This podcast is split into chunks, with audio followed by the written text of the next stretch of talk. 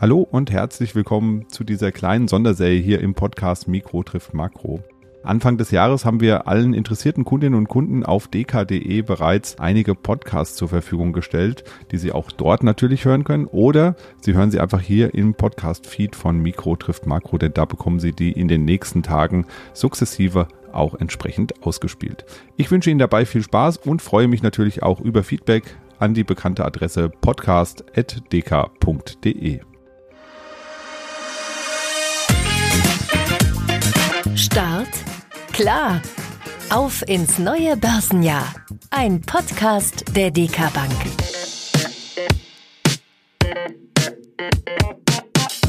Hallo und herzlich willkommen zu unserer Podcast-Reihe rund um die verschiedenen Anlageklassen. In dieser Folge geht es um die Immobilien und die Aussichten für 2024. Ich bin Dirk Husmann und werde mit Expertinnen und Experten auf die verschiedenen Entwicklungen in den Anlageklassen im Jahr 2023 zurückblicken, aber vor allem auch über die Perspektiven in der näheren Zukunft sprechen.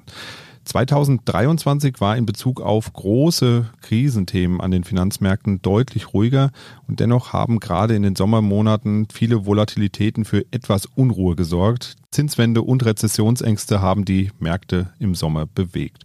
Kein leichtes Umfeld auch für die Immobilienmärkte, vor allem nach der Corona-Pandemie und ihren Auswirkungen, was 2023 für die Immobilienmärkte bedeutet hat und was 2024 und vielleicht sogar darüber hinaus gegebenenfalls wichtig werden könnte. Darüber spreche ich heute mit Hendrik König von der DK Immobilien. Hallo Hendrik, grüße dich.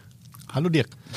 Ja, die letzten Jahre, die haben ja viel verändert am Immobilienmarkt. Ich glaube, das kann man wirklich so sagen. Erst die wirtschaftliche Unsicherheit und drohende Mietausfälle durch Corona und dann jetzt eine ganz neue Arbeitswelt mit Homeoffice äh, und hybridem Arbeiten und natürlich eine beschleunigte Entwicklung, die wir auch in unseren Innenstädten erkennen können, denn immer mehr Konsum findet ja mittlerweile online statt und gar nicht mehr vor Ort in den Innenstädten. Und ähm, das waren ja schon in 2020 und 2021 viele Themen und nun kam noch was dazu, nämlich die Zinswende, die ja die Immobilienmärkte durchaus auch belastet hat. Nicht nur im privaten Bereich, wo man das natürlich merkt bei den Häuslebauern, die werden ein bisschen zurückhaltender, sondern natürlich auch ja, bei den großen Immobilien, bei den Büroimmobilien, Logistik, Hotel und was da alles als Investitionsobjekt dient. Wie sind denn die Immobilienmärkte durch das Jahr 2023 so durchgekommen, so allgemein?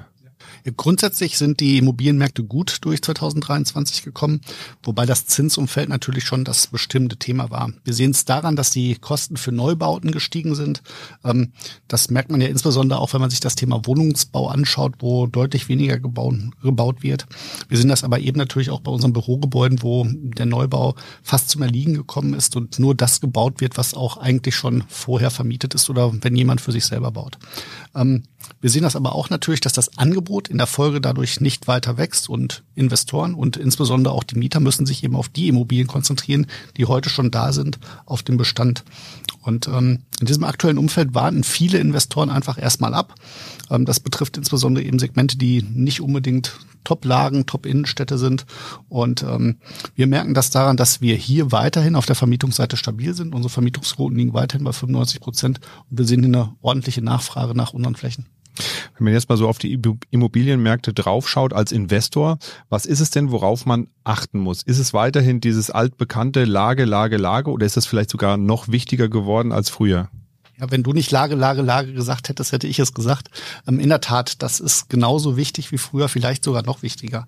Ähm, die Segmentierung des Marktes hat sich in 2023 noch mal stärker fortgesetzt als vorher.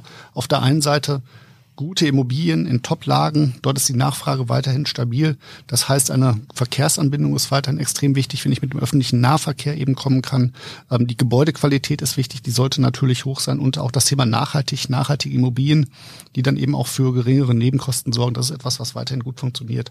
Auf der anderen Seite merken wir, dass Objekte in Nebenlagen oder in Stadtrandlagen es immer schwieriger haben und wenn dann auch noch kein öffentlicher Nahverkehr in der Nähe ist, dann wird es einfach immer schwieriger. Genau, schwierig wird es vielleicht auch bei Büroimmobilien, könnte man sich so überlegen. Es gibt neue Arbeitswelten. Wir sitzen viel mehr im Homeoffice als im Büro. Zumindest bei mir ist es so, wenn ich nicht hier im Studio bin, bin ich eigentlich tatsächlich im Homeoffice. Ähm, was heißt das denn für euch als Immobilienfondsmanager? Hat, hat sich da wirklich so viel verändert oder sagt ihr, naja, wenn man die Top-Immobilien hat, ist es eigentlich gar nicht so viel Veränderung? wir schauen uns schon an, was sind die, die Trends der Zukunft. Und da hat sich natürlich ähm, einiges getan in den letzten Jahren. Ähm, unsere Immobilien sollen ja nicht nur heute gut funktionieren, sondern sie sollen ja auch in fünf Jahren, in zehn Jahren gut funktionieren. Und ähm, da ist es, glaube ich, wichtig zu sehen, was macht man im Büro. Und wir merken, dass heute im Büro ähm, viel mehr der Austausch im Vordergrund steht. Kommunikation mit anderen, Treffen mit Geschäftspartnern, Brainstormings in den eigenen Teams. Alles, was mit anderen Menschen zu tun hat, das passiert im Büro dort, wo ich etwas alleine machen kann, wo ich in Ruhe arbeiten muss, wo ich konzentriert arbeiten muss, das passiert eben eher dann zu Hause auch im Homeoffice und kann ich dort auch gut machen. Und die Immobilien, die eben die Anforderungen nicht haben, dass ich eben große Kommunikationsflächen habe, dass ich ähm, hier kreativ werden kann, diese Immobilien haben es eben sukzessive immer schwieriger. Wir sehen aber auch, dass eben genau das ein Punkt ist, warum es Unternehmen immer wichtiger ist, dass die Mitarbeiter eben auch ins Büro zurückkommen. Das heißt also, das klassische Eckbüro wird immer unwichtiger und es kommt eigentlich so äh, große Flächen, wo man sich zusammensetzen kann, das wird immer wichtiger. Genau, die großen Flächen, wo man sich zusammensetzen kann, wo man kreativ sein kann. Das berühmte Google Bällebad, das sind alles Punkte, die ähm, heute einfach die Büros der Zukunft immer mehr mit sich bringen. Ja, und dann habe ich ja auch eben schon kurz gesagt, viel mehr Konsum findet eigentlich online statt. Ähm, das heißt, ähm, das ist ja nochmal eine ganz andere Kategorie von Logistik, äh, Immobilien beispielsweise, die man dann braucht. Ähm, ist das auch so ein Trend, den ihr merkt? Wird das immer wichtiger, so hochwertige und hochtechnisierte ja mittlerweile auch Logistikimmobilien? Ganz klar, wir haben das während Corona gesehen, dass der Onlinehandel immer wichtiger wurde. Wir haben aber auch natürlich gesehen, dass ähm, das, was wir als Business-to-Business-Logistik bezeichnen, eben immer mehr wird. Ähm, der eine oder andere erinnert sich noch, als das Schiff im Suezkanal quer lag. Das hat, glaube ich, jedem noch mal gezeigt, wie anfällig der Welthandel ist. Und die Unternehmen reagieren damit eben, dass sie wieder mehr Lagerhaltung vor Ort betreiben, die Logistik besser aufstellen und ähm, deswegen wird das Logistiksegment eben immer wichtiger. Wenn die Bedrohung ähm, der Transportwege da ist, führt das letzten Endes zu viel höheren Kosten als die, die Lagerhaltung auf der anderen Seite. Ähm, wir haben davon profitiert. Im letzten Jahr haben uns mit ähm, einem ähm, Anbieter für Logistikimmobilien zusammengetan, haben uns fünf Immobilien ähm, an fünf Immobilien beteiligt für den Dekommobilien Europa, für den West Invest Interselect. Sehr moderne Hallen, sehr energieeffizient, Solar auf den Dächern, Wärmepumpen etc. Und ähm, damit sind wir jetzt in Hannover zum Beispiel, in Gießen, Magdeburg oder eben auch in Berlin und Göttingen dann jetzt vertreten und ähm, bauen den Anteil an Logistik in unseren Portfolien weiter aus. Genau, und da geht's dann tatsächlich aber mehr in die Randlagen rein wahrscheinlich, oder? Ähm, für Logistik ist äh, die Randlage in dem Sinne wichtig. Das heißt, wenn ich in Hannover zum Beispiel bin, wo ich die A2 habe, die ich äh, in Richtung Ruhrgebiet oder Richtung Berlin habe, wo ich genauso gut Richtung Hamburg komme oder eben Richtung Süden, das ist ähm, genau das, was für Logistik eben gut ist. Und wenn dann auch noch im Idealfall eine Eisenbahnanbindung oder ein Flughafen in der Nähe ist, ist das natürlich für Logistik sehr gut. Genau, das sind eben ganz andere Anforderungen an so genau. eine Immobilie als bei einem Hotel oder bei einer Büroimmobilie. Ja, schauen wir mal so ein bisschen nach vorne auf 2024 und vielleicht vielleicht sogar ein bisschen darüber hinaus. Was sind denn eure Erwartungen für das aktuelle Jahr, für die kommenden Jahre, insbesondere wenn man jetzt sagt, okay, die Zinsen sind jetzt wieder da, sie sind gekommen, um zu bleiben, auch wenn sie vielleicht jetzt in nächster Zeit wieder ein bisschen runtergehen, aber es ist ja ein ganz neues äh, Marktumfeld, was man jetzt ja fast äh, ein Jahrzehnt gar nicht hatte, auch im Immobilienbereich. Ähm, wir glauben schon, dass ähm, es weiterhin gute Gründe gibt für die Immobilieninvestitionen, denn Immobilien bleiben eben Stabilisator im Depot und mit ihrer traditionell geringen Schwankungsbreite sind sie einfach eine wesentliche Assetklasse. Ähm, 2022 waren sie ja sogar die Assetklasse mit der höchsten Performance unter allen. Ähm, aber eigentlich ist eben dieses Thema geringe Schwankungen genau das, was ja Immobilien eben ausmachen.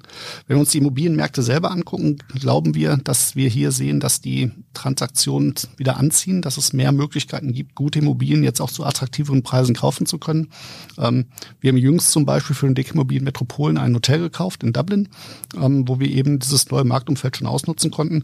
Dafür haben wir uns gerüstet. Wir haben genug Liquidität. In allen unseren Fonds liegt die Liquidität zwischen 15 oder sogar über 30 Prozent eben am Dickimmobilien Metropolen, dass wir hier zuschlagen können. Dass wir das können, hat man, glaube ich, daran gesehen, dass wir das in den vergangenen Phasen auch schon immer bewiesen haben. Und ähm, Schön ist immer, wenn man auch von außen gelobt wird, äh, die Scope Rating Agentur, die regelmäßig auf unsere Fonds schaut, hat uns in diesem Jahr gleich drei Preise verliehen.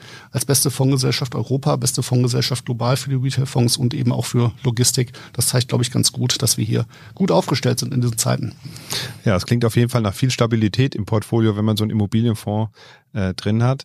Wenn wir jetzt nochmal auf 2024 schauen ähm, und du müsstest dir jetzt ein Motto aussuchen für äh, das, die Immobilienmärkte, wenn du sagen würdest, 2024 steht für mich unter dem folgenden Motto, welches wäre das denn dann? Das ist eine gute Frage, Dirk. Wenn ich so drüber nachdenke, kann ich ganz klar sagen, in der Ruhe liegt die Kraft.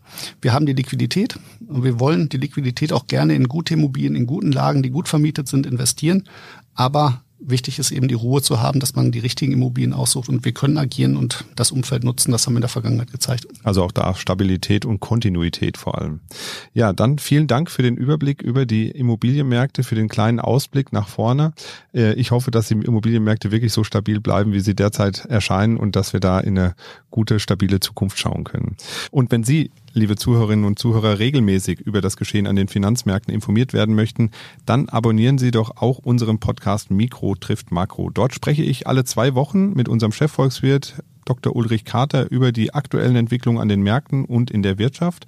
Und wir erklären vor allem auch, den ein oder anderen volkswirtschaftlichen Zusammenhang. Ich würde mich freuen, wenn Sie dort auch zu unserer Zuhörerschaft zählen würden. Den Podcast finden Sie überall da, wo es Podcasts gibt und Sie können ihn kostenfrei mit dem Smartphone einfach abonnieren oder hören uns ganz einfach bei Spotify. Und zu guter Letzt noch der Hinweis auf die weiteren Podcasts in der Reihe Startklar auf ins neue Börsenjahr. Diese finden Sie auf dk.de und ich wünsche Ihnen viel Spaß beim Reinhören. Das war's von uns für heute. Machen Sie es gut und bis bald. Tschüss.